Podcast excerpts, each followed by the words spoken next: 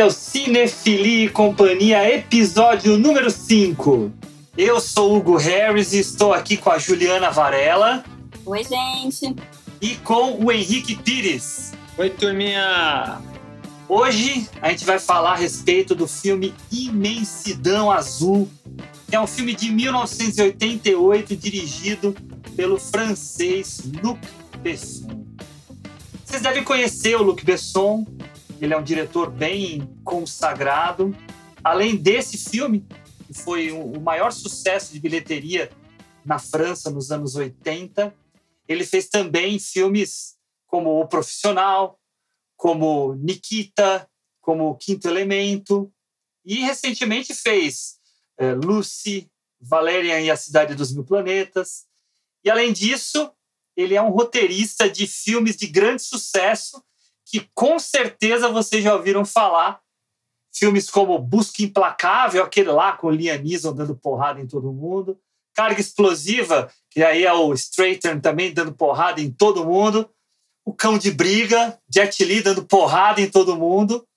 E o Wasabi, que é um filme com o Jean Renault, que como a gente vai falar depois, também está aqui no Imensidão Azul. E tantos outros filmes, né, gente? Vocês com certeza conhecem alguns filmes dele, mesmo que vocês não saibam que é dele, o dedo dele pode estar lá. Mas hoje o filme aqui é o Imensidão Azul. Talvez seja esse o filme que de fato colocou ele no, no mapa do cinema mundial. Ele já tinha feito algumas coisas antes, já tinha feito Subway com Christopher Lambert, já tinha ganhado prêmios pelo Último Combate, que é de 1983, mas o Imensidão Azul, com seu sucesso de público principalmente, e com os prêmios que ganhou, acabou por ser o, o ticket dele para a fama mundial. Bom, eu acho que a gente pode ir para o trailer, né? Vamos no trailer então. She traveled halfway around the world to find a man she only met once. But this was no ordinary man. It's incredible. All the blood is concentrated in his brain. It doesn't even feed his limbs anymore. Scares me when you look at the sea like that. He looks strange, doesn't he? You're so crazy about him, you don't see the truth. Don't think of Jacques as a human being. He's from another world. He was a man about to discover the secret of the Big Blue.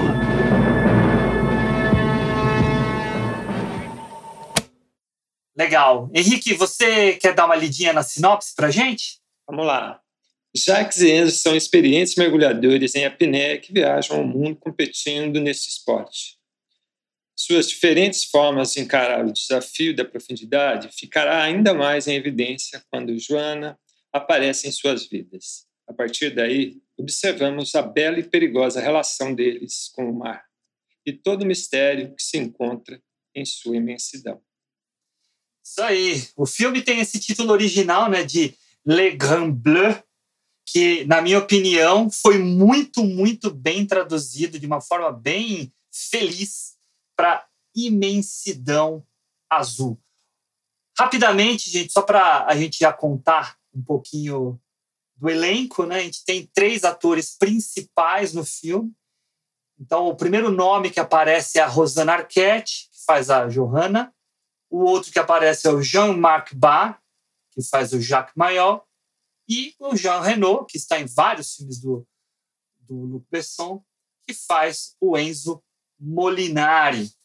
E aí, para começar a nossa conversa, eu vou começar a chamar vocês, só já dar aquele start dizendo que tanto o personagem Jacques Mayol quanto o personagem Enzo Molinari são inspirados em personagens reais só que vamos deixar muito claro: o filme não é um filme biográfico. Ele é um filme inspirado na vida, nas ações e na relação entre esses dois personagens. Deixando também né, aqui a informação de que o Enzo Molinari do filme é baseado no mergulhador Enzo Maiorca. Mas isso aí, Ju, o que, que você achou do filme? Ah, então, eu não sei dizer é, com certeza. Assim, é, não, não pegou é que eu não tenho uma opinião muito firme assim sobre ele, porque eu uh, até metade do filme, que é um filme bem longo, né? Ele tem quase três horas de duração, e até mais ou menos uma hora e meia eu tava gostando muito. Surpreendentemente até, porque eu não sou a maior fã de Fundo do Mar e essas coisas. Mas daí para frente, eu não sei, eu comecei a, a ficar um pouco irritada acho que com o personagem do Jack, com, a, com o desenvolvimento da personagem da, da Joanna, e aí eu comecei a gostar muito menos, assim, foi uma queda abaixo, assim, na segunda metade do filme. Então, foi assim, sentimentos divididos.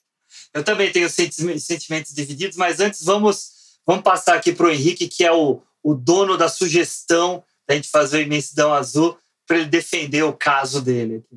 Bom, é, eu já tenho uma, uma relação com esse filme há algum tempo, né? Vi ele no comecinho dos anos 90 e já houve ali um, um certo, uma certa relação ali com o filme.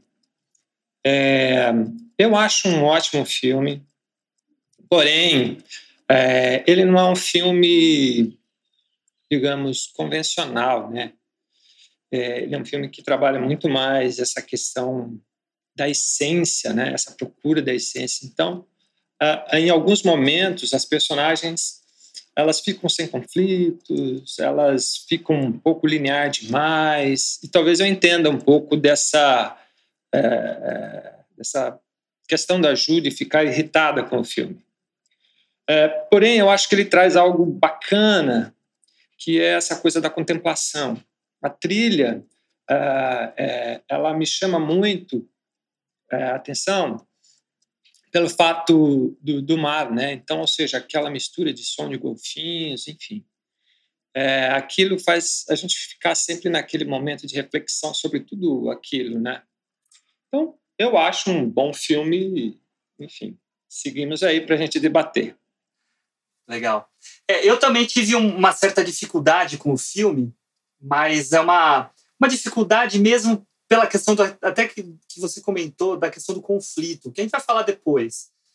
E, e, eu ficava vendo um filme meio sem motivação, não motivação minha, né? Os personagens com pouca motivação, isso me incomodava um pouco. Mas eu acho também que o filme não é obrigado a ter isso. A gente está muito habituado, né, com essa formulinha americana do personagem com uma motivação incrível que faz com que a gente siga e se envolva com os objetivos dele. Mas é um filme que você, até falando da música, é um filme que me resgata algumas coisas na minha memória.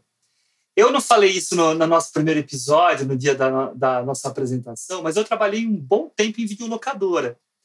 E eu era indicador de filmes e tal, né?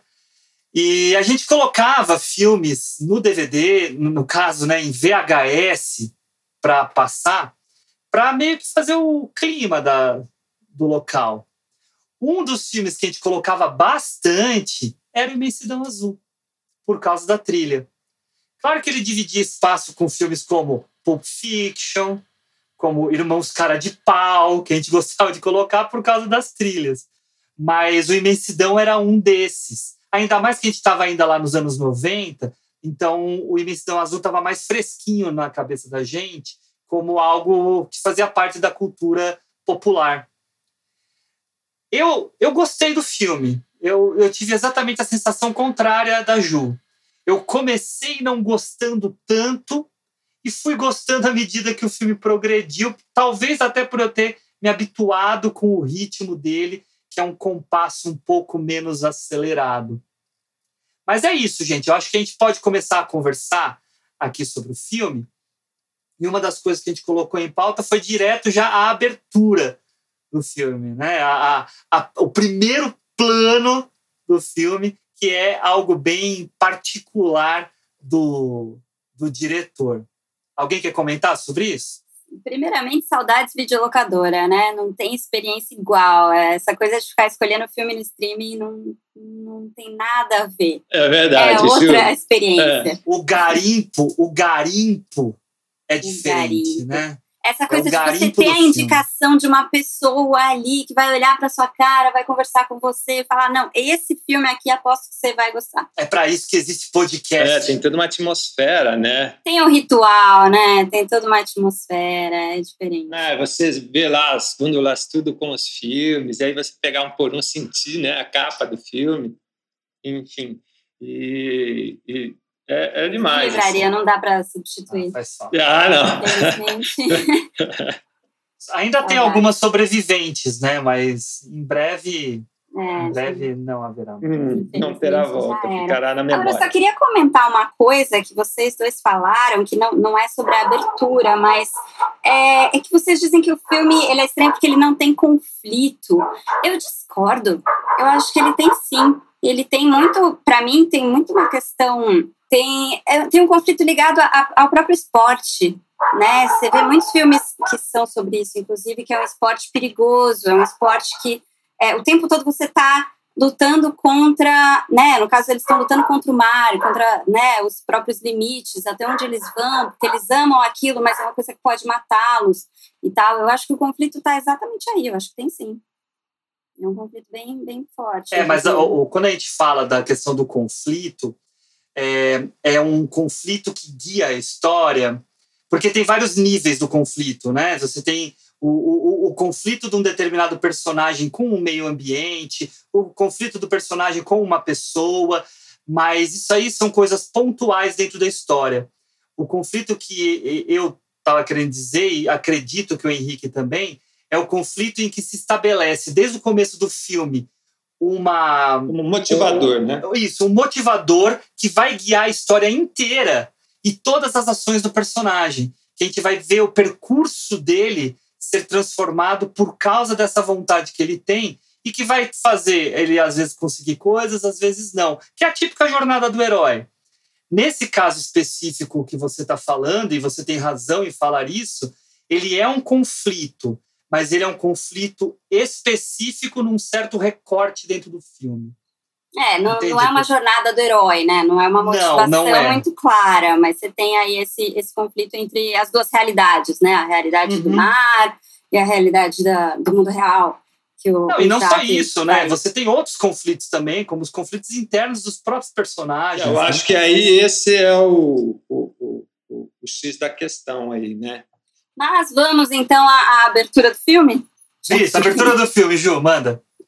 Não, não, eu nem tenho muito o que falar, só eu gostei bastante da abertura. é, a trilha, ela é muito anos 80, né? Ela já te coloca, ela te transporta no tempo, assim, você Total. entra naquela né? Total. Você vai embalando ali, você fala, nossa, Uhum. que gostoso, que saudade.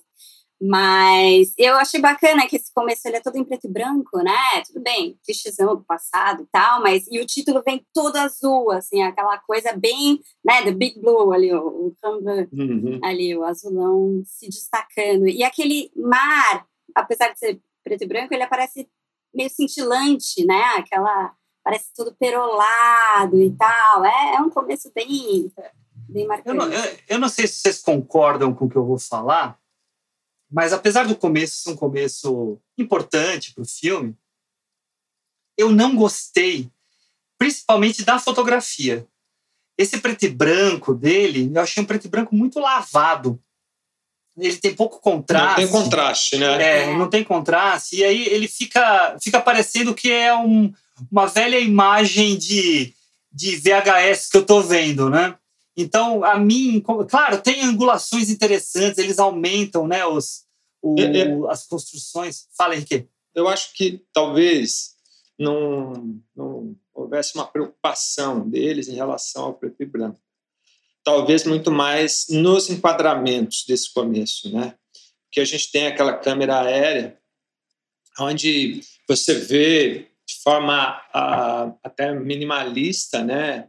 Ah, aquela aquelas montanhas de pedra e o garoto correndo muito pequenininho, né, dizendo, olha, a natureza é muito maior do que você. Essa foi a sensação que eu tive, né, até o momento onde ele chega e vai lá pegar ali o- as nadadeiras ali, né, enfim, o pé de pato que fala, não sei, enfim, Pé de pato. para mergulhar. É, é. E, e eu acho que talvez não fosse tanta preocupação né, com a fotografia do filme. Como eu acho como, como um todo, assim, sabe? Se a gente for reparar no filme como um todo, você não vê um certo cuidado né, na, na, na fotografia. Uh, não sei se era uma limitação ou se não eles não queriam.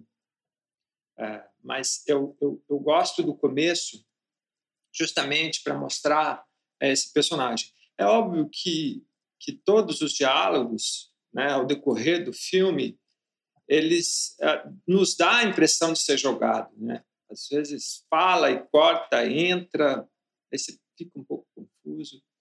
Mas talvez, eu acho que tudo uh, uh, o que a gente sente pelo filme seja pelo, pelo perfil do personagem principal, que é o Jacques Maior. Por quê? É um perfil bem estranho, aliás, né? É, é justamente, isso que eu ia falar. Ele é, né? é um cara totalmente introspectivo que você não entende muito bem uh, ao longo do filme, né? Porém, você, eu acho que você só começa a entender tudo isso se você te, começar a colocar filtros aí, né? É, eu acho que é um filme que, ele, que eles tentaram trabalhar muito sobre essência, né? A essência de cada um. Se você consegue encontrar a sua essência né, naquilo que você está fazendo. Enfim. Bom, acho que eu já falei demais aí. Vamos seguindo. É, não, e, e é. eu queria. Eu queria. Desculpa, Ju. Não, pode falar. Não, eu só queria falar daquele primeiro plano que o Henrique estava comentando, porque eu sou um grande. Eu sou um grande apaixonado pelo filme O Profissional. Que até quando a gente decidiu fazer esse filme, no mesmo dia eu fui lá e revi, na Netflix até, o profissional. E, e, já passei muito em aula, a abertura do filme e tal. E daí, na hora que eu vi o Imensidão Azul, aquele plano inicial, câmera aérea, helicóptero, né, que vai percorrendo todo o, o, o trajeto dele.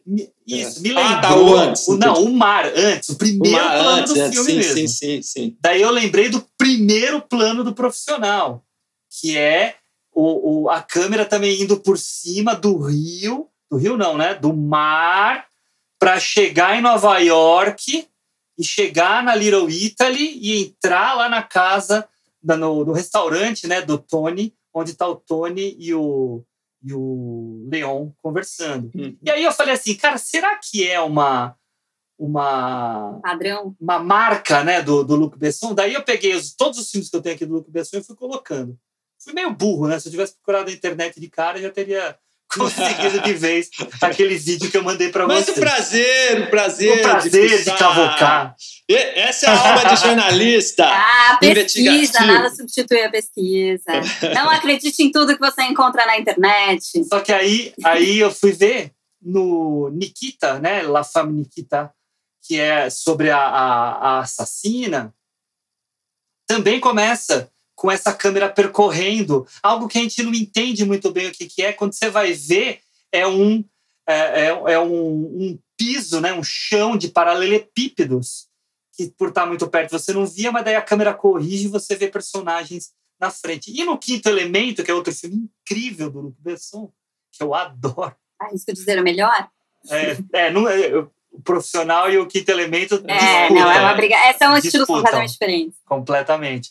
Mas também começa assim, só que daí é onde? É lá no, no espaço sideral, a nave voando e passando por, por asteroides né, quebrados, fazendo esse percorrer todo veloz nesse caminho. Então, é algo que ele, nesse, nesse recorte aí de 88 até 97, ele colocou nos filmes dele. Depois não tem mais, eu olhei os outros, os outros não tem. Mas é, é curioso, né, dele, dele usar isso dentro do filme. É uma marca. É, uma marca pessoal, né? Agora, eu, é, ainda sobre esse começo, preto e branco e tal, eu, eu achei meio estranho, porque ele apresenta os dois personagens principais de um jeito que ele nunca mais vai retomar né? Então eles, né, aparece os meninos, chamam o Jaque para buscar uma moeda embaixo da água lá, mergulhar e pegar. E aí ficam discutindo, ah, mas quem vai ficar com a moeda e tal? Ele fala, não, vou dividir com todo mundo. Ah, dá para dividir uma moeda? Não, a gente vai comprar alguma coisa e dividir. E aí chega o Enzo e faz a mesma coisa, só que ele não quer dividir com ninguém. Né? Ele chega e fala, ah, imagina, não dá para dividir uma moeda e vai embora com a moeda. E para mim isso me trazia uma coisa do caráter dos personagens que não volta. É, é justamente hum. o contrário. É, eu acabo vendo o Jagger muito mais egoísta no resto do filme do que o Enzo. E, e o começo me, me prometia outra coisa. Assim, é. Olha só, eu, eu, eu vou discordar um pouquinho de você, tá, Ju? Como sim? O... Como É a briga eterna aqui. o... Para mim, para mim, o Jacques, no início do filme, se mostra como alguém que não tem muito interesse em competir. Ah, o não, interesse dele está mais sim. nessa, nessa conexão, nessa simbiose com dele com o mar. Justamente porque tem um pouquinho antes, tem. Desculpa, só para completar. Não, pode falar, pode falar. É, quando ele salta na água, né, ele vai alimentar uma enguia. E todo mundo sabe que a enguia é um, um bicho feroz, né? É, e ele tá alimentando. E eu fiquei pensando, mano, foi um moleque mesmo alimentando a enguia ali, né, cara? Pois é. Porque, pois é. Que, que loucura. Enfim, desculpa, Hugo, vai aí. Não, que isso. Não, e, e o Enzo, dá para ver de cara que ele gosta de competir. Ele quer se mostrar o melhor, o top. Eu entendo, e Ju, eu discordei de você, mas eu entendo porque essa, essa minha discordância com você, porque eu estou olhando um, um perfil do Jacques Mayol diferente do que você olhou, que faz todo sentido. Na minha cabeça, o Jacques Mayol é alguém que é levado às coisas por causa dessa paixão dele com o mar. E a competição é um detalhe nisso, é um pretexto para ele estar no mar. O Enzo, que já adulto, ele não, ele quer competir. Ele quer competir tanto que há momentos em que ele quer mesmo se vangloriar. E se ele de repente tem algum momento de derrota, ele fica puto da vida. Já o Jacques Maior, ele tá feliz quando o Enzo ganha. Ele fica feliz porque é mais um cara que se deu bem naquele ambiente onde ele é, se sente tão bem. Agora, essa conduta dele, e aí que entra o que eu acredito que a Ju é, veio, daí você pode me corrigir, Ju, nisso, ele, isso mostra também uma certa, um certo egoísmo do Jaque, um certo autocentrismo do Jacques que uh, pode incomodar. Só que é, eu... né, tá tudo misturado. Pensando agora no que você está falando, eu acho que talvez não seja nem um egoísmo, mas uma desconexão do Jacques com o mundo real, digamos assim, com o mundo material, com o mundo das é, pessoas. É, justamente. Né? É. O que mais tarde vai se, vai, vai se revelar como um grande egoísmo, né? pelo menos em relação às outras personagens, mas uhum. é, é, na verdade, que ele não está realmente nesse mundo, ele não pertence muito não, aqui. É, é, é, ele é um personagem estranho porque ele tá. Ele, ele se identifica Desconect. muito mais com o fundo do mar do que com a realidade.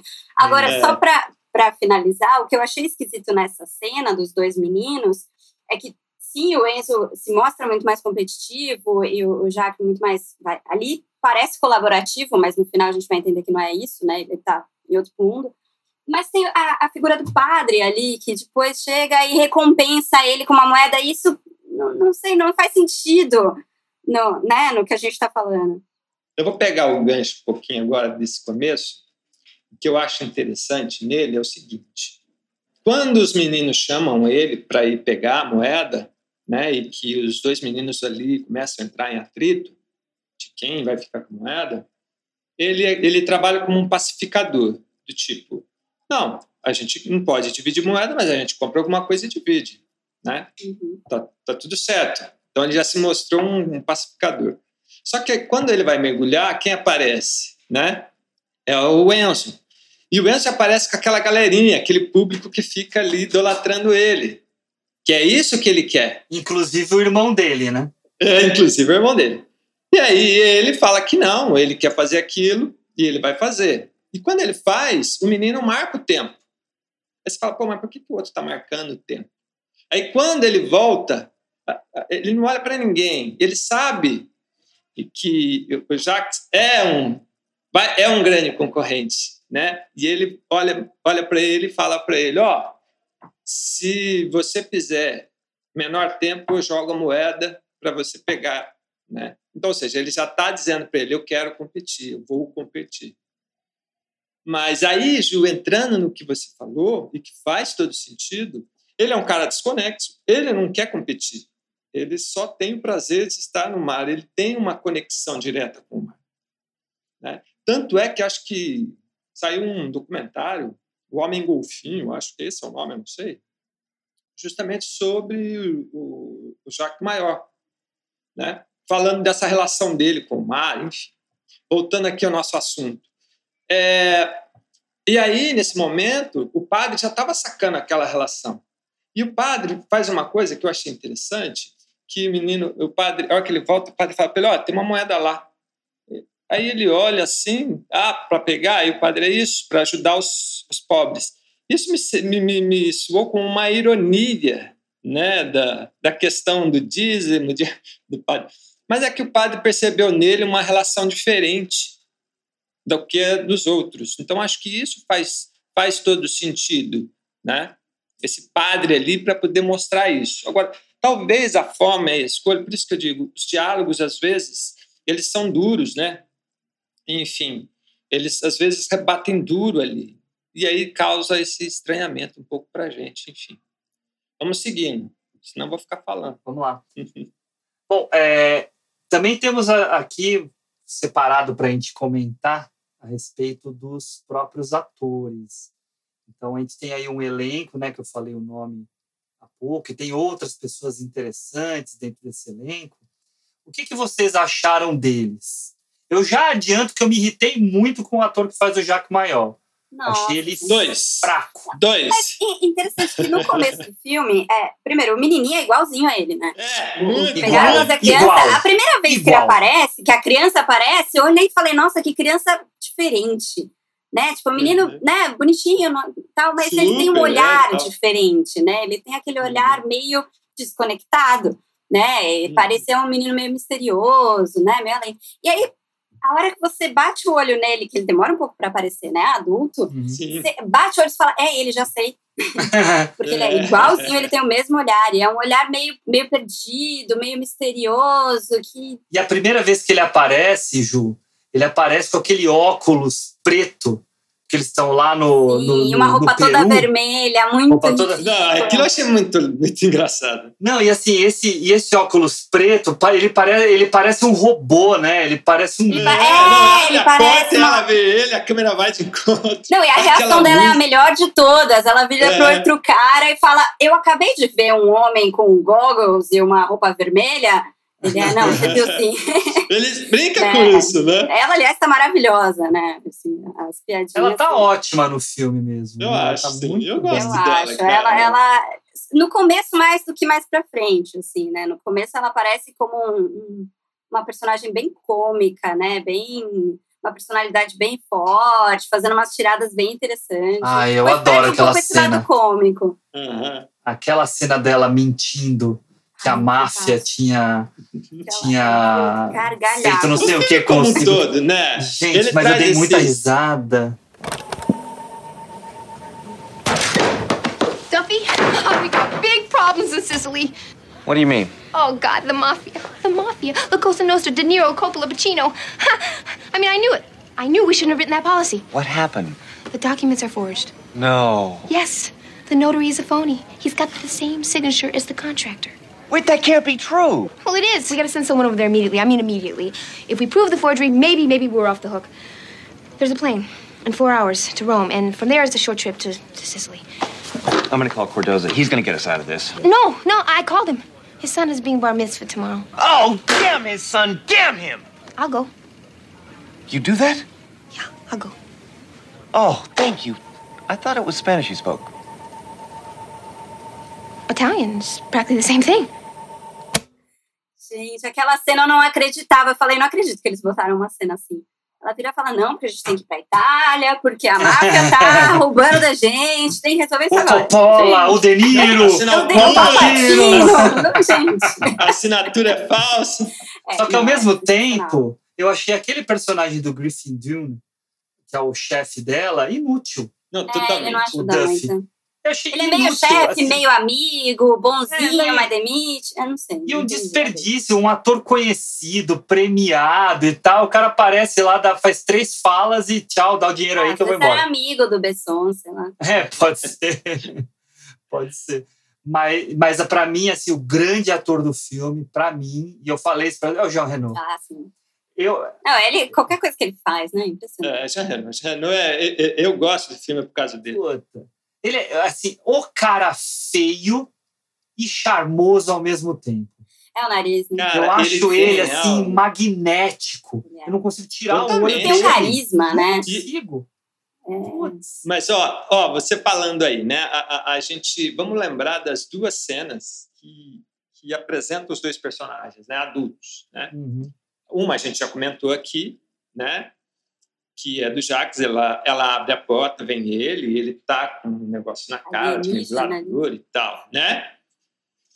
E aí, e quando é a apresentação do Enzo, é aquele cara lá, o maluquinho correndo, aí vai ele de costa, a câmera vai virando, e, e perceba que a câmera ela tá mais baixa, ela tá quase, não, não vou dizer um contra-plongé ali, mas ela tá mais baixa. É, o E contra ele- sutil, né? É, é, e ele tá ali ereto, costa larga, e a câmera vai virando, vai virando, e ele olhando para frente.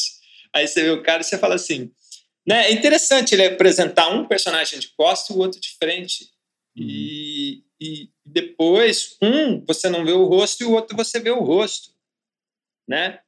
É, então você fala ali, então quer dizer, ali isso já demonstra algo para mim do tipo, olha, o Enzo é algo, é quem quer se expor mesmo, é aquele cara que quer, né? Já o Jax não. Quer tirar vantagem, né? Porque a, a cena de apresentação dele é muito boa, né? Mas Ah, ele, é dá, ótimo. ele, dá, ele dá uma enganada na gente, né? Porque ele faz esse começo do Enzo, ele ser é, completamente né? serião, compenetrado, né? Compenetrado.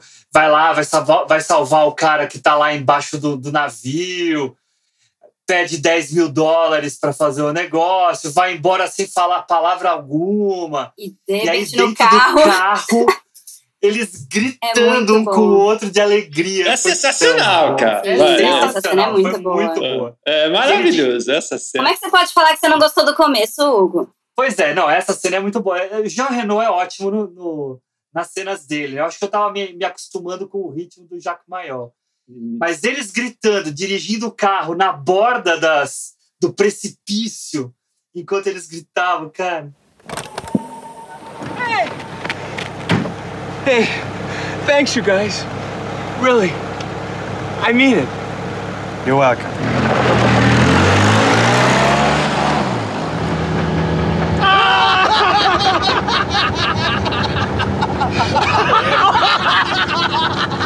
¡Forza Italia! ¡Pensa dentro la rueda! ¡Una barca di soldi!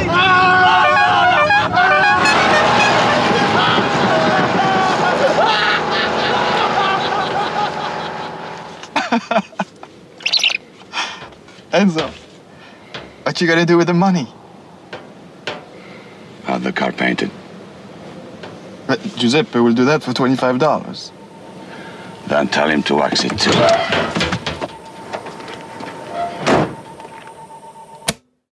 Agora, eh, que carro, né? Um, um Cinquecento, sei lá, de 1950, sei lá de quando aquele carro. E aquele homem daquele tamanho naquele carro, eh, a sensação que eu tive é do tipo: meu, você é grande demais para o mundo, um o mundo não cabe dentro né? de você.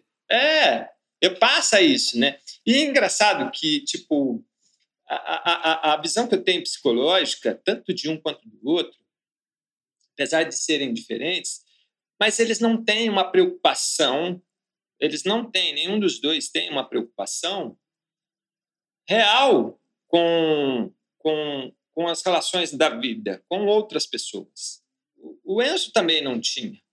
Ah, o Enzo tem com o irmão, tem com a mãe, tem alguma coisa de família. Mas eu Com a acho que mama, assim, Com a mama! Eu acho que ele eles não têm relação com coisas materiais. É, Porque quando ele ganha o dinheiro, ele também fala: ah, só dá uma pintura no carro, não vou fazer nada. justamente. É. Mas é que eu acho que Compra um terno pra você, uma roupa pra mama. Mas é que eu acho que o que importava, o que importa tanto para um quanto para o outro, era justamente viver a vida.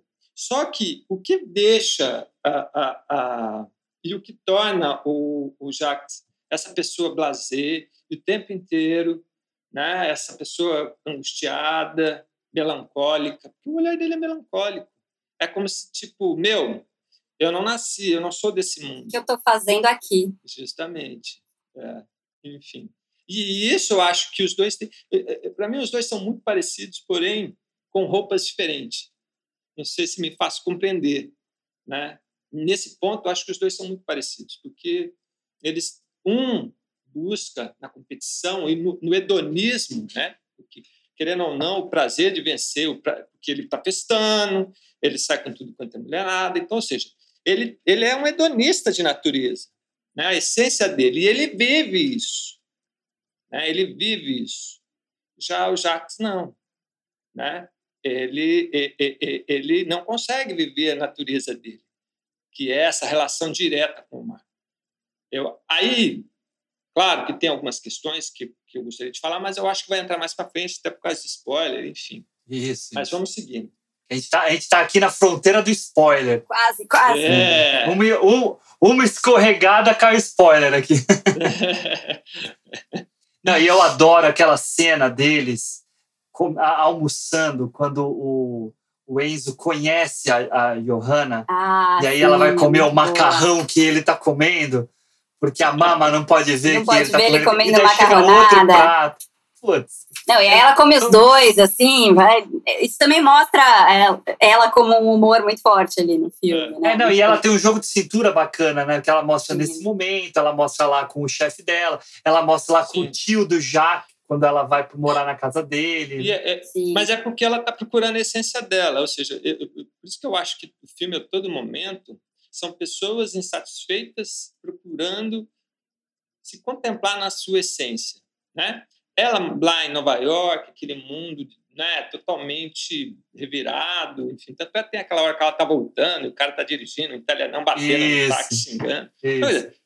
Depois, em casa, com a amiga. Então, acho que tudo isso é, é- é- mostra. no apartamento que acabou de ser roubado, né? roubado. Então, ou seja, o que, que ela queria?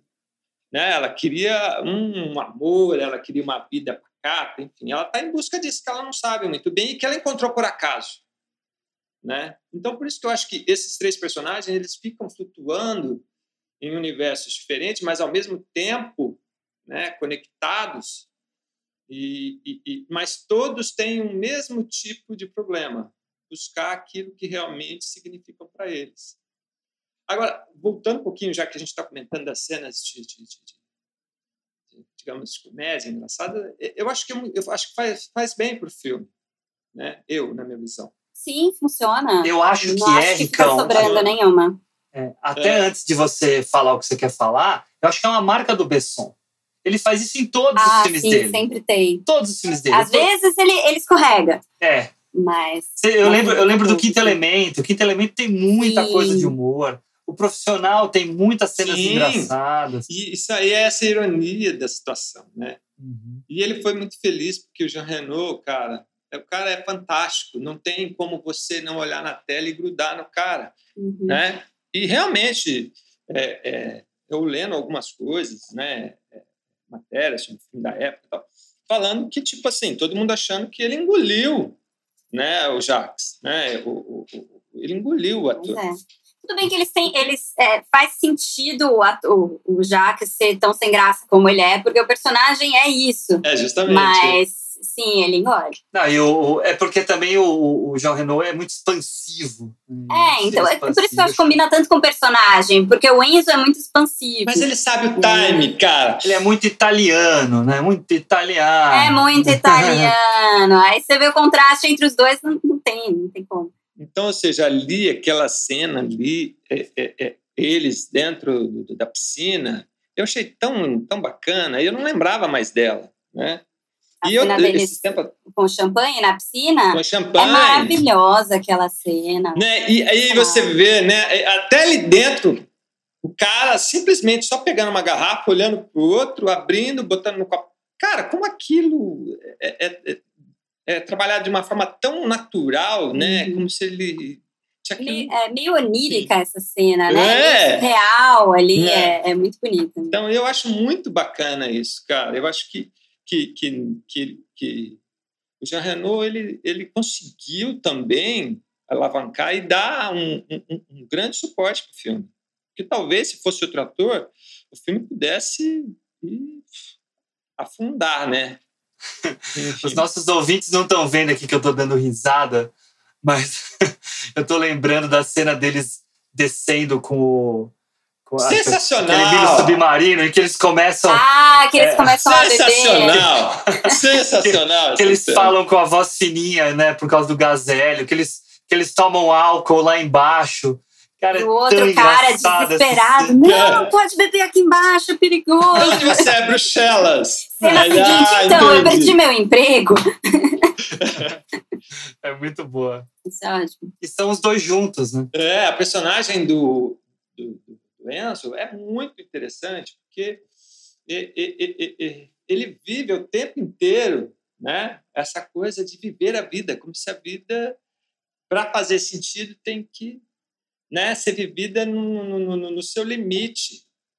Né? Como se as regras não, não, não faz mais não faz sentido. Sim. Né? E acho interessante como o Enzo, sendo que ele é, ele ainda vai atrás do Jacques, sabe? Ele que vai atrás, procura, ele faz questão. E eu, por um lado, Porque não sei se é só pela, é pela competição, mas também parece que ele quer cuidar de alguma forma, porque né, logo no comecinho ele, ele Sim, testemunha né, Sim. a tragédia do Sim. Jacques e tal, e ele se compadece. Então parece que ele é meio que um paizão, assim. Eu Jacques, concordo com né? você, Ju, Bacana concordo. Eu tenho um pouco desse olhar. É óbvio que é nítido a competição, isso não. É como se fosse um irmão mais velho, Uhum. né? É. Eu acho que é essa ideia. É o irmão mais velho, mesmo, né? né? E, e existe essa competição, né, entre irmãos. Tem uma E- competição, mas tem um carinho, né? Tem um... É, justamente, é isso aí. Tem essa competição, mas tem esse olhar, esse cuidado, né? E, e o que, que ele queria? Ele queria trazer ele de volta, né? Para o universo deles, né? Então ele Fala- e ele fala lá no começo, né? São 20 anos. Sim. Eles É, ficaram justamente. distantes um do outro, né? Como se tivesse Uhum. pulado daquela primeira cena para eles Ah, é, ali, né? justamente, justamente. Isso da, da Grécia para Sicília, né? Então, até aproveitando o que vocês estão falando, a gente pode também começar a falar sobre a, a, a questão da, da relação mesmo deles com o mar. Porque o que marca muito o filme são essas imagens submarinas, esses mergulhos, né, essa relação mesmo, quem está falando desde o início do episódio, do Jaque e do Enzo, e também dos outros personagens, com o mar. E isso, para mim, a gente estava falando da fotografia antes, que a fotografia não é muito cuidada e tal, mas eu acho que nas imagens submarinas Não, há um cuidado ali. Sim. são bem bacanas, né? Eles gastou tudo ali. É, gastou É. tudo ali.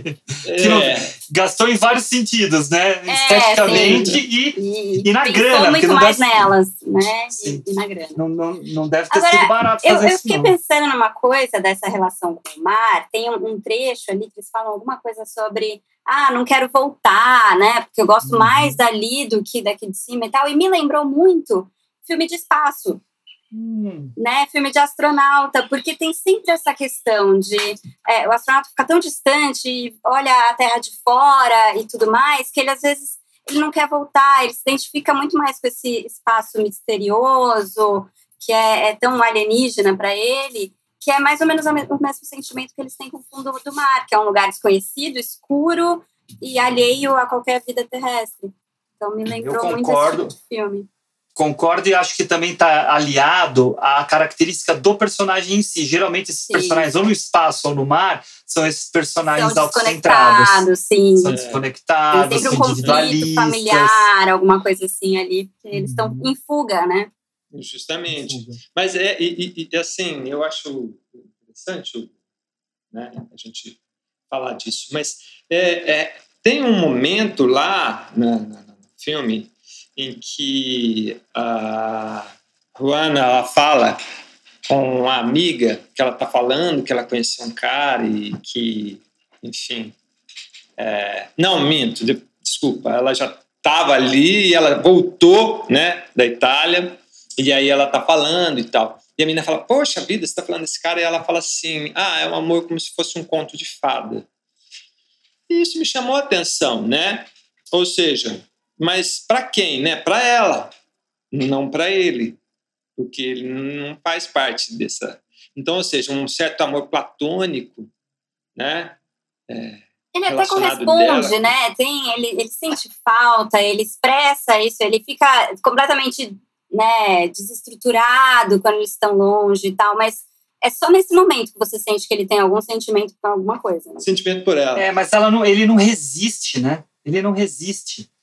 Porque ele é muito mais isso. é muito forte. É, É, é não. amor maior. É, e aí tem uma cena que, logo depois da piscina, dos dois na piscina, que, que eu acho que é muito interessante. E, e- e talvez aí seja ah, o porquê, né? Que o, o, o, o real Jacques Mayol, ele tinha uma ligação muito grande com golfinhos. Né? É, ou seja, a história dele também, além de da apneia em si, mas ele tinha uma ligação mais para o final da vida dele, ele ah, trabalhou muito nessas questões ambientais, né, nessa luta pelo mar, né, enfim. Então ele tinha uma relação muito próxima. E eu acho que é aí que entra o- essa ideia do golfinho. Quando ele está ali no quarto, que ela, né, os dois quase morrem afogados, bêbado dentro da piscina, ele pede a carteira para ela Ah, é. né? Ele pede a carteira para ela, e ela pega a carteira, ele abre e mostra a foto do, do golfinho. Aí você descobre que ele é maluco. E isso é muito interessante. Então, aí ele. Não, detalhe! Ele mostra para ela e fala, né? E, e ela olha e ele fala: é, Essa é minha família, né? E ela olha, né? Tipo, ai, que legal, bonitinho. A né? cara dela não é essa, diz- não. Não é, ai, que legal, Não, bonitinha. não, ela não, começa a é entrar em desespero, fala, não acredito, é isso. É com isso que eu tô me envolvendo. Não, eu não achei que ela estava ali, eu achei que ela só estava escutando ele. Aí ele vira e fala para ela assim: me diga, que homem que pode ter uma família desta? E aí eu lembro lá atrás que ela faz uma brincadeira com ele, falando que existia dois tipos de homem lá, eu não me lembro agora aqui, me fugiu memória. E, e aí ele já demonstra para ela que ele não é desse mundo. Né? Sim, inclusive isso tem a ver com o começo, a primeira vez que ele aparece, ele tá mergulhando ali no Ártico e tal. No Ártico não, eles estão no Peru, mas enfim, é. é- Enfim, ali na, É na neve. ali. E É. o, o cara fala, é, então, esse batimento cardíaco dele é parecido com uma baleia e não com um humano, né? É- é- tem essa coisa que a família dele. acho Eu, até achei que o filme hora- fosse talvez descambar pra fantasia, porque ele dá tantos indícios de que ele não é humano ali que né, parece literal. Uhum. E é legal você falar disso. Pessoal, até vou aproveitar isso. Só, vamos, vamos fazer assim, ó. Vamos partir para os spoilers. Eu já ia a gente fica, também. a gente Ah, fica livre para isso. Vamos, vamos pedir para a Laura colocar a vinheta. Vai, Laurinha.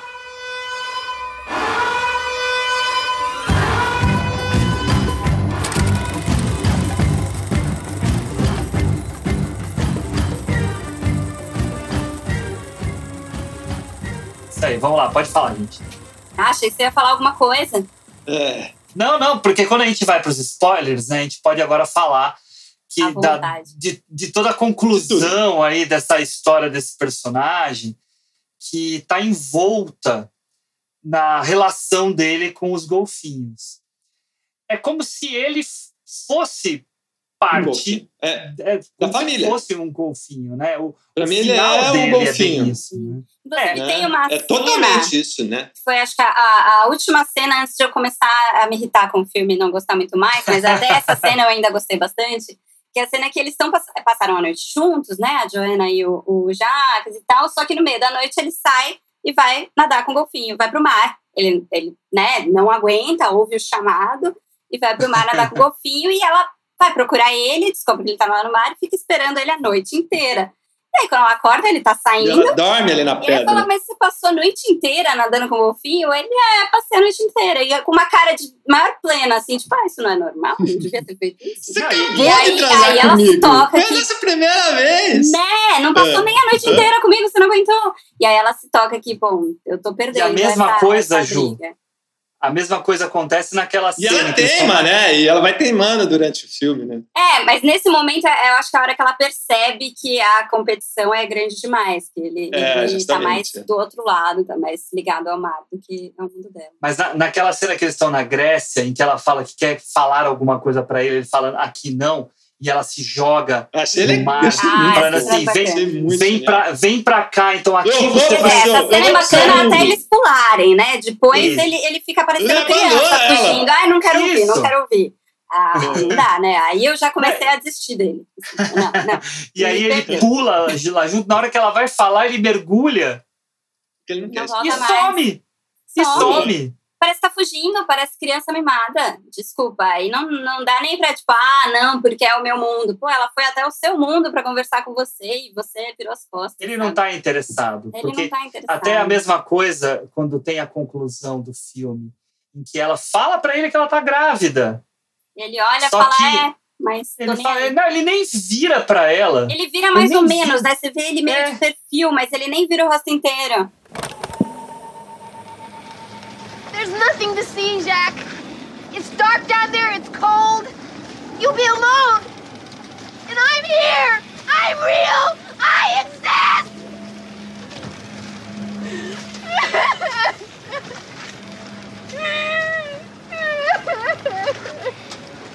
Jack. I love you. Jack. I'm pregnant.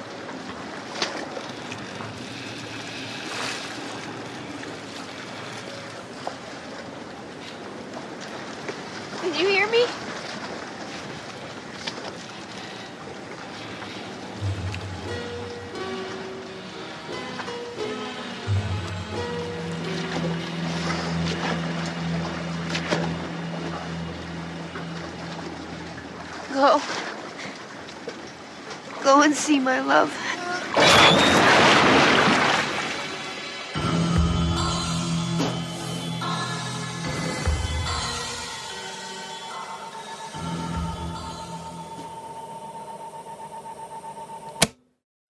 Mas eu vou falar que eu acho que essa cena final, essa cena aí, eu acho que eu acho que eu, eu, eu tentei descolar ela da realidade.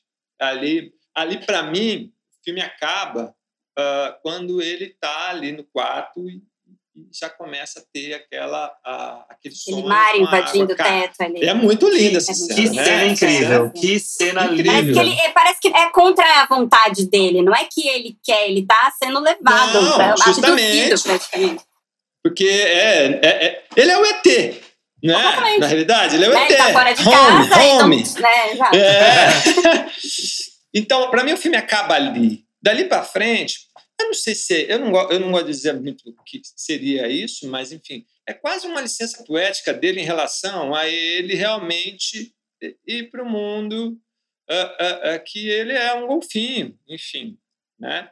Então, a gente pode dar, dar algumas características ali, mas, assim, mas para mim passa isso. E quando ele está ali naquele fim, né, e tal, que ele, ele segura ali na, na- na- no equipamento, que já chegou no fim, ele ouve o, o golfinho, ele olha, ele olha para o equipamento, depois o golfinho chega perto dele, ele olha de novo, tipo assim, desgarro ou não desgarro desse mundo. E aí ele resolve desgarrar. Então, ou seja, eu acho que tem essa E eu ideia. acho que é, é importante, Henrique, a gente também fazer um comentário referente a essa cena, que as pessoas, quando assistem filmes, elas querem ter ideias definitivas. Então, assim, ah, não, então ele quer dizer que ele ou não morreu? É. Morreu ou não É. morreu? Ah, então não gostei do filme. Não, gente, é um final poético, simbólico, de, Justamente. de representação mesmo. Se a gente for pegar a história real, o tanto um, os dois mergulhadores não morreram naquela época, né? Até o, Não, o, são, o Enzo é, até morreu muito depois. É, Só sim, que a forma como isso se dá no filme são simbologias e que não devem nos afligir se a gente não. Ah, não, não entendi direito, então não gostei. É, que muita É, gente acaba caindo nessa, né? Não, não é isso. É por isso que eu digo que o filme ele tem é, essas questões, né? Ele beira o- a, a- a realidade, mas nem tanto, né? Uhum. Principalmente pelos diálogos às vezes, né? Exposto. Por isso que eu digo que é muito mais um filme de essência, né? Do que realmente uma trama ou uma narrativa, né? Enfim. Mesmo tendo Mas- uma aí uma montagem clássica e tal. Ah, isso faz ter sentido a história não ter conflito. Um Uhum. conflito que guia. É o que eu acho. o conflito que guia. Por ser um filme preocupado com a essência, com a, essa busca até pela essência, né? Essa, a, o não ter conflito, não ter um objetivo, estar focado nos conflitos internos de cada personagem, fica muito mais coerente. Uhum. Porque senão ele ia perder muito dessa oportunidade da essência. É. Eu, eu vou falar duas coisinhas, rapidinho. Uma voltando lá atrás, que eu fiquei segurando, acabei esquecendo. Quando ela vai levar o café para ele lá na, na geleira lá, e é, é, ela fala para ele, né, é, que tinha acabado de conhecer ele. E ele vira e fala para ela assim: da onde? Da lagoa? É, ele compara ela com uma sereia, parece. A sereia. Né? E, e aí, o filme, o filme, em diversos momentos, eles colocam a sereia, né? Com esse, eleme esse elemento que seduz, esse elemento que vai te levar para um, um clímax, né? para algo iluminado. Né? É como se talvez aquele momento de transcendência né? do ser para o divino. E, e, e eu, eu acho interessante, pela essa minha percepção que eu tive do filme, porque se a gente, como é na Grécia, né?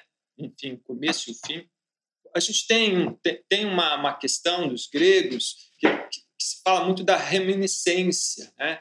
que é algo que a gente carrega, né? Ah, como o cosmos, digamos assim, determina o que você vai ser, mas quando você está aqui, você não sabe do que você vai ser. Então a gente tem essa carga, digamos assim, de reminiscência, que seria o quê? Aquilo que você é, mas você não sabe e você vai descobrir. E eu acho que esses personagens fazem isso o tempo inteiro no filme, né? Essa é a premissa do filme Soul, Henricão. É. É, não, sim, do filme sim. Soul da Pixar. Pô, a gente podia falar dele. É. É. Então, é, é, eu, acho, eu, eu acho bacana. Por isso que eu digo, é um filme que, assim, é, ele tem seus alívios cômicos, ele tem algumas questões, alguns problemas, mas é um filme que tenta ser e trabalhar muito mais essa nossa questão interna, essa coisa de você com você mesmo, de como você contempla o mundo, de como você acha aquilo que realmente lhe faz você encaixar no mundo, né? Porque eh, os gregos, no cosmos, se você, vamos supor, você nasceu para ser guerreiro e aí você ia ser artesão, o que, que acontece? Você está fora daquilo que você. Então você nunca vai ser um bom artesão. Então, ou seja, você nunca está contente com aquilo. Ou ao contrário, né? E aí para todas as outras questões. É óbvio que a gente está falando de uma filosofia clássica, mas faz todo um sentido para a vida da gente, né? Você ama uma coisa e você não consegue fazer aquilo. Aquilo te incomoda, né? É, você está fazendo uma outra coisa que você não quer, enfim. Então, acho que esses personagens buscam essa essência para poder realmente se encontrarem. Né? Enfim. Olha eu falando demais. Não, que isso. E, e daí eu queria aproveitar esse momento do spoilers liberados. A minha cena favorita do filme é a morte do Enzo. Uhum. Eu acho ela muito poética, muito bonita, muito bem filmada, principalmente quando o Jaque vai deixar o, o corpo dele lá embaixo. Justamente, eu vou entrar num detalhe. É, é muito bonita mesmo. Ah, claro, o Enzo acaba causando nisso nele mesmo pela competitividade dele, querendo bater o recorde do Jacques, mesmo o Jacques dizendo que era, não era recomendável, né, por causa dos médicos e tal. Mas a, a forma como eles conversam, quando resgatam o Enzo lá de baixo, né, com a, a oxigenação dele caindo lá para o chinelo, né? E aí, quando ele de fato morre, vai lá para baixo, que é onde eles de fato pertencem, eu achei muito, muito bonita, muito sensível, delicada. Uhum. Quer falar, Ju? Não, é. Eu não tenho essa, esse amor por essa cena. Assim. Ela, ela é bem feita, ela, ela faz sentido para os personagens. É só que eu não gosto muito dessa eu não sei, me parece uma coisa tão masculina, essa coisa de, ai, me apaixonar, é a coisa mais importante do mundo, eu vou morrer por ela, e isso é muito heróico, sabe? É, me incomoda um pouco isso nos dois personagens, mas isso são os personagens, isso é o filme. Então, assim, eu não gosto mais porque eu não me identifico com essa, com esse, esse drama deles de, ai, nossa, como é, sei lá, nobre morrer no fundo do mar, porque isso é minha vida. Parece muito redutivo, sabe? Tipo, ah, eu sou só isso. E, e, no caso do Enzo, eu não via ele sendo isso. Pro Jaque, isso faz sentido para mim, pro Enzo, não tanto. Apesar de que, ok, ele, ele morre é, fazendo o que ele mais gostava, que era competir. Então, ok, aí faz sentido. Mas o fundo do mar, não sei, não, nunca, nunca senti esse, esse amor dele pelo fundo do mar, que nem o Jaque. Era muito mais pela competição. Eu acho que faz sentido o que você está falando, faz é, realmente. Porém, é, quando é, é, o, o Jacques olha para ele, segura que ele está nos últimos suspiros para poder falar, né, que a oxigenação dele está caindo, ele fala para o Jacques, tipo, é, você tinha razão, Sim. lá embaixo é muito melhor, ou seja, realmente ele não tinha essa essa essa é o único paixão, momento mas, em que ele expressa mas é, é, parece é, um pouco é, forçado. sim mas ele só descobre isso a partir do momento que ele transcende. Ou seja quando ele deixa esse mundo para aquele mundo. E aí ele pede para ser levado. Então por isso que eu digo para você que esse filme libera muito a questão da transcendência. Uhum. É, é, óbvio que não é uma transcendência real sobre essa que a gente poderia falar, cristã, enfim, dessa questão daqui e vou para o céu, né? Minha alma vai para o céu, enfim, aquela coisa toda. Mas é uma transcendência ali direta com aquele mundo, com aquele lugar. É como se eles fossem um golfinho ou algum peixe e tivessem nascido humanos, né? Enfim. Eu acho que a, a, talvez a sutileza dele no diálogo né, não tenha sido talvez mais trabalhada causa realmente esse, essa coisa, né? Poxa, ele não tinha essa ligação de falar, eu vou morrer dentro do mar. Mas ele não tinha medo. Não, né? não tinha Nenhum, medo. Não, não deixa de né? fazer sentido. É. Eu vou morrer competindo, ok. É, é. Né?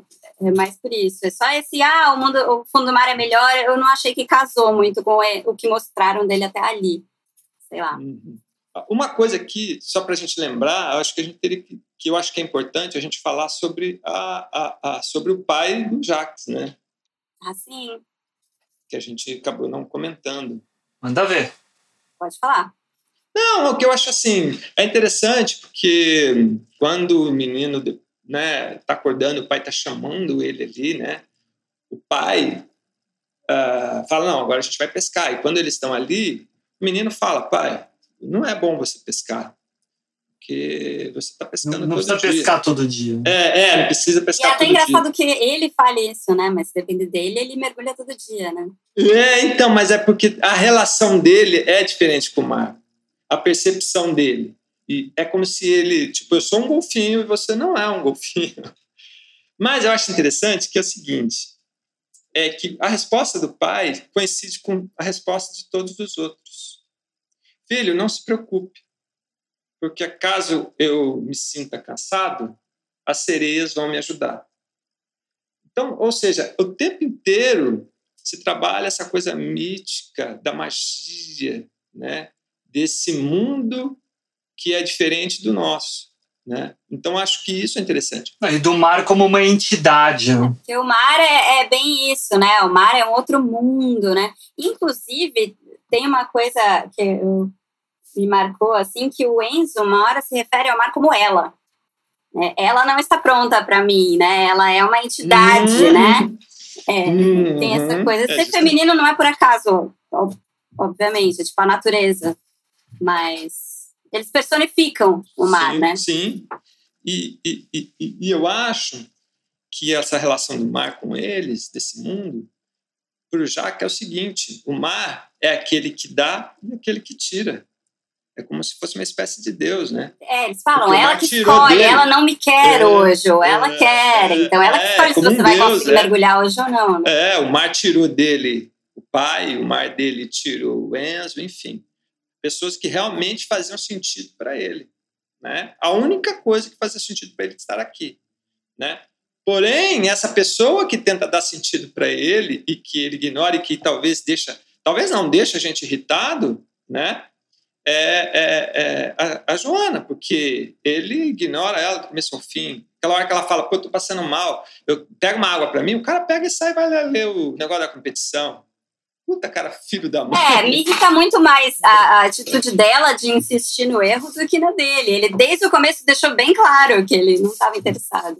E a amiga fala pra ela isso, lá atrás, é. brincando, fala pra ele, meu, eles são tudo iguais, não sei o quê, vá. Assim. Eu, eu queria falar uma coisinha rapidinho da trilha, Hugo, porque o, o, o, eu acho interessante, assim, dizer, o cara que fez a trilha para ele, é, fez para diversos filmes dele, né? Fez para o Profissional, Quinto Elemento, Lucy, Joana Dark, enfim. É um cara que, que já tem um certo know-how aí. Porém, eu li uma coisa que eu achei interessante, que um produtor americano, ao comprar o filme, queria trocar a trilha do filme. Ô, louco. Que loucura. Queria, achou, quando chegou a contratar outro, né? É, é, é, compositor para refazer a trilha. Mas no fim acabou não dando certo porque nos Estados Unidos o filme não foi não foi não fez uma bilheteria de sucesso, né? Enfim. Mas era um detalhe que eu queria falar aí que então aproveita, Henrique, já emenda aí se você recomenda ou não o filme para gente. Eu super recomendo. eu acho que assim é, é que surpresa. É, é, eu acho que é um filme que uh, faz a gente refletir, faz a gente sentir um, um, um certo carinho no olhar, né, em relação a, a nós mesmos, né, a olhar para dentro, a, a, sentir certas uh, emoções, nostalgias, refletir sobre a gente nesse mundo.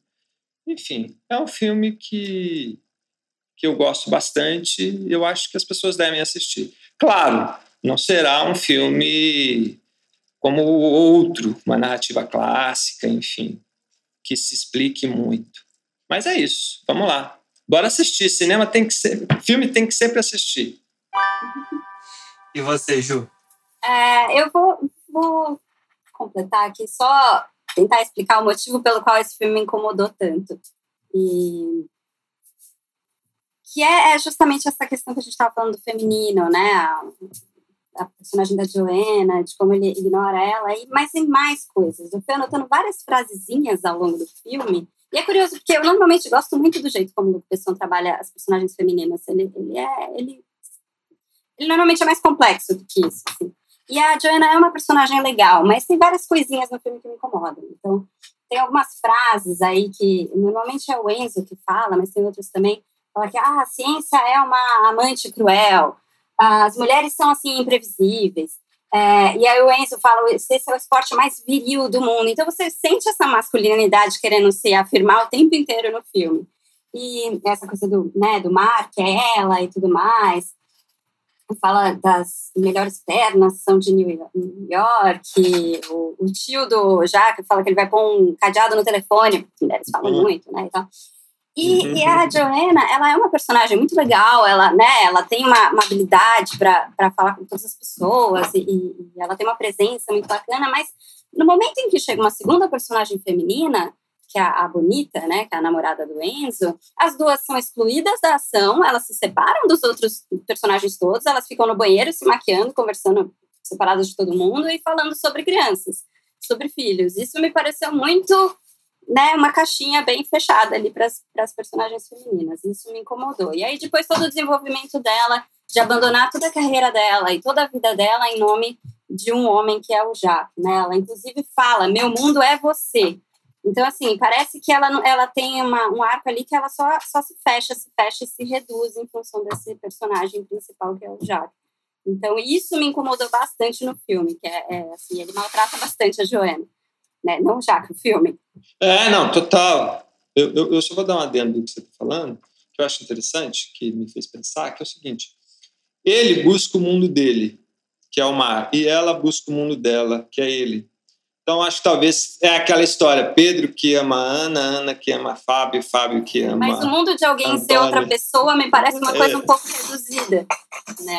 Para um, uhum. um personagem. Não, não, tem um sim, personagem que né, tem um oceano inteiro para ele e, e, e me incomoda é também pessoa, em momentos né? isso. Me incomoda. é um Realmente, pouco eu limitado. acho que, que a personagem dela é subjugada ao momento, a todo momento. Ela começa Isso tendo um trabalho, realmente- tendo né, um monte de coisas e ela perde tudo. Ela tem um apartamento. É, isso realmente incomoda. né? Então foi isso que me pegou no filme. E ela tem um carisma muito forte, ela tem uma presença muito forte. E Ela continua sendo subjugada. uma boa personagem até o fim, né? Sim. Até o momento que ela né, apoia ele, vai lá cobrar, tem, né, quando ela finalmente consegue contar que ela tá grávida, é uma, é é uma cena forte. E ela tá, tem a Sim. presença dela ali, ela não tá esquecida. Sim. É só, eu acho Sim. um pouco injusto o que acontece com ela e, e como eles vão diminuindo ela ao longo do filme. Só isso. Então, por isso, eu, eu não recomendo tanto. Mas, assim, eu acho que todo filme tem que ser visto, concordo com você.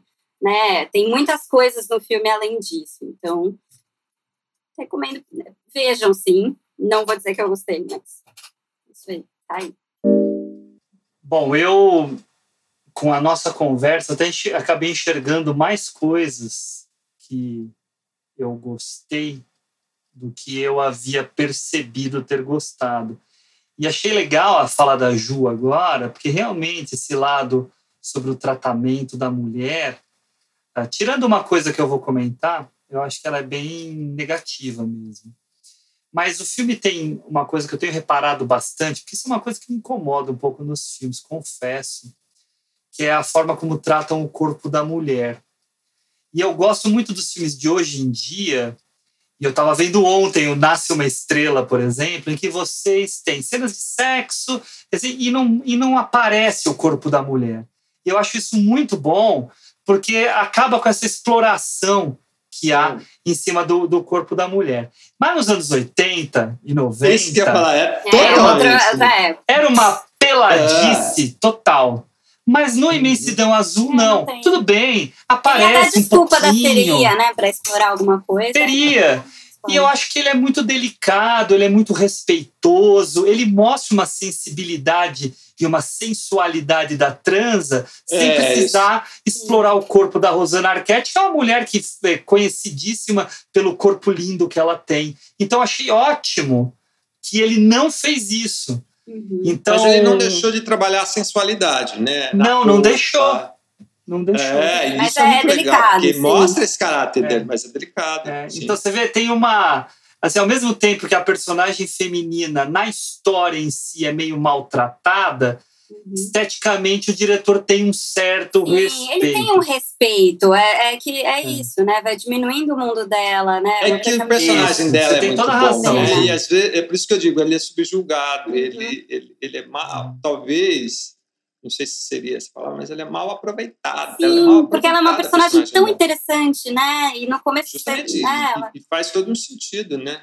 Ela é Sim. mal aproveitada, Mal aproveitada ela é é palavra. interessante e tá o nome dela como É o primeiro nome do primeiro! filme. Nossa, eu, eu achei isso incrível. Faz sentido. Eu comecei a descer os créditos e falei, gente, mas ela tá ali na frente de todo mundo. É, é muito estranho. isso né? com ela.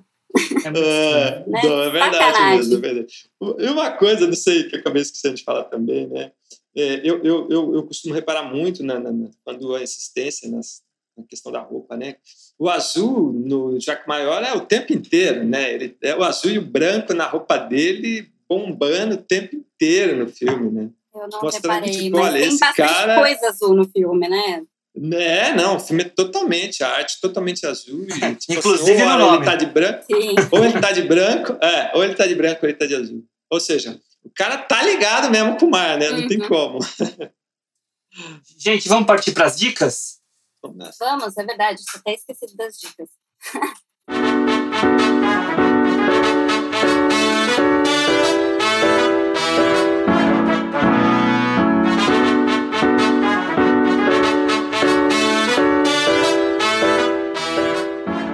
Henrique, você quer começar hoje?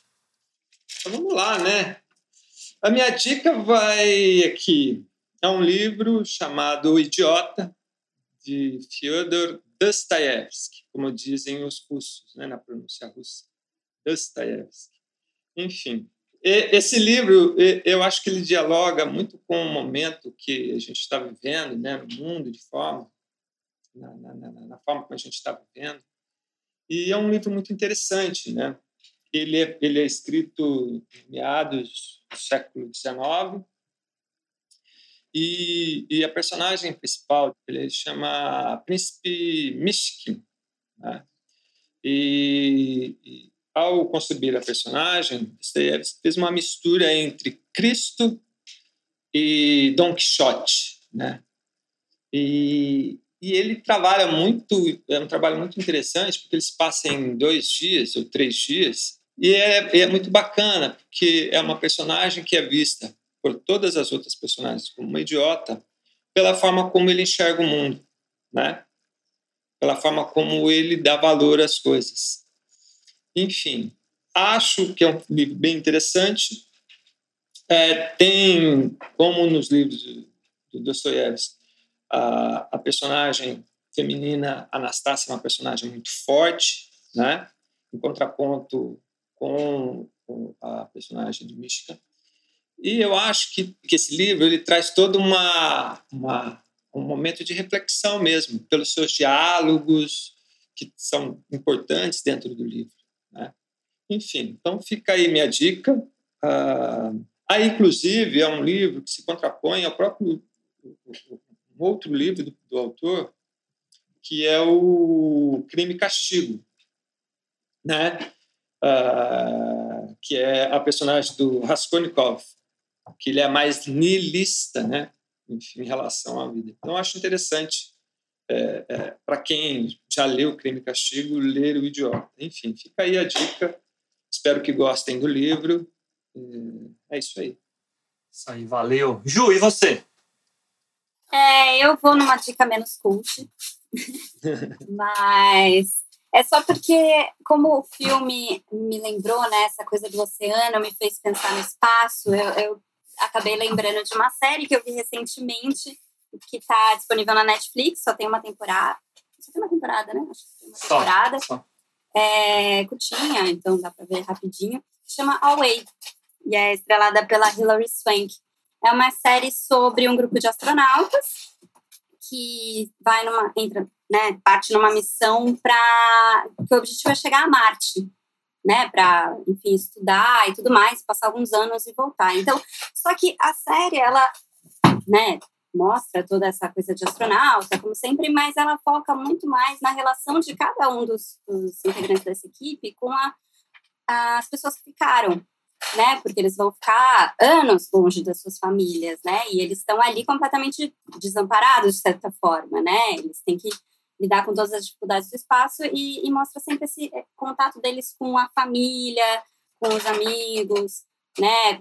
Com os conflitos, porque também acontecem problemas na Terra enquanto eles estão fora e eles ficam sabendo e não podem fazer nada. Então, essa distância, né, em relação à Terra é o grande tema do, da série, que também acaba tocando num tema muito interessante de colaboração entre nações e tudo mais, que, que acaba valendo bem a pena. Essa é a minha dica de hoje. Quem é a atriz principal da série? A Hilary Swank. É, eu achei que eu tinha falado. Não, falou. Falou, falou eu que, eu, então eu que não pesquei. Opa, foi mal. Ela falou sim. Ah, ela, tá sim. ótima. Ah, ela é ótima, né? Eu vi, eu vi eu vi uns quatro episódios da série, daí depois eu parei de ver por algum motivo e não voltei. Ah, acontece. É, mas, é, e sempre é, tem os episódios mais fortes, mais fracos, às vezes dá uma, é. uma desanimada. Ele, é, ele, é bem focado, cada episódio, num personagem. Uhum. Né? Muito, muito legal. Muito legal. E cada personagem Valeu, sendo de um país, né, acaba explorando uhum. também essas origens. Uhum. E tem o, o menino, fiquei curiosidade da parte. Tem aquele menino do Sociedade dos Poetas Mortos, né, que faz o marido dela. Ah, é isso, era do Sociedade dos Poetas Mortos. Eu fiquei a série isso. inteira olhando, falando de onde eu conheço esse cara, meu é, Deus. É. Sim, é do Sociedade dos Poetas ah, Mortos. Ah, o, o Gão lembra tudo, o cara é uma memória fotográfica ambulante. Nossa, né? eu não Computador. sou, eu preciso colar o tempo inteiro. eu também, eu sou. Enfim. Bom, uh, a minha dica já é, é, também de um livro, Henrique. Uhum, legal. É um livro que eu acabei de ler, que é um livro. Eu já tinha comentado até com a Juliana do livro. É um livro muito, muito fascinante. Ele chama Solo para Vialejo. Ele é de uma autora, experiente autora pernambucana, que é de Bodocó, chamada Cida Pedrosa. Então, esse livro ganhou o Jabuti do ano passado, né? E deixando claro para quem está escutando o episódio, né? Ano passado significa 2020 porque vai que você escuta esse episódio daqui a anos, né? Então 2020, o ano da Covid e é, tal, né? É verdade. é, ganhou o prêmio Jabuti de melhor livro de poesia, mas também ganhou um prêmio que é o mais significativo, que a organização né, da, da CBL dá, que é o de melhor livro do ano. Então, eles pegam todos os vencedores do Jabuti e decidem entre todos esses vencedores qual é o melhor livro. E esse pode ter, poderia ser um livro de conto, um livro de ensaio, um livro científico. E nesse ano foi o livro de poesia da Cida Pedrosa, Solo para Vialejo. Então, só isso já são prerrogativas bem interessantes para falar desse livro. Ele é muito impressionante, né? Então ele assim, ele corre direto no poema, sem interrupção no fluxo dele.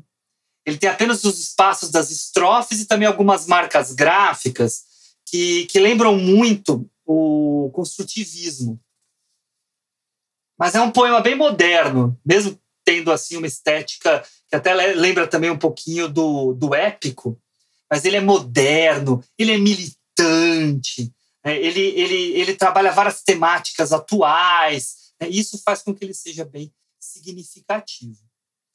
Uh, na realidade, ele tem diversos temas. A gente encontra falas a respeito de negritude, de cultura popular, de feminismo, mas ele não é panfletário. Ele é muito criativo, ele valoriza a presença dos negros, dos sertanejos, das mulheres, dos indígenas e tantas outras figuras né, que historicamente são colocadas à margem aqui no nosso país e que nesse livro ganham evidência, ganham protagonismo. A, a autora se preocupa em trabalhar repetições de palavras e, de, e, e construções frasais. Então você vê muita repetição de joguinho de palavras, às vezes a mera repetição mesmo, numa intenção difícil de desvendar mas que para mim teve efeito de ficar martelando o conteúdo na minha cabeça. Né? Fazer com que as ideias. Martelando de um jeito bom. De um jeito bom, de um jeito bom, né? Para enaltecer mesmo as ideias dela. E também para brincar um pouquinho né, com a língua portuguesa, com experimentar um pouco a sintaxe, né, que tem muito a ver com os construtivistas também. Eu estou falando isso, mas de repente um professor de português que escute vai falar: Hugo, não entendi nada disso. Eu estou falando o que, que eu acho. Né?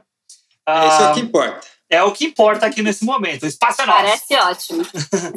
é, chama a atenção a ausência de pontuação, que acelera uhum. né, o fluxo do texto, que lembra muito autores que eu, pelo Sim. menos, adoro, né? O Saramago, uhum. o Raduan Nassar, né? Que fazem isso já, faziam né, isso na, na prosa deles.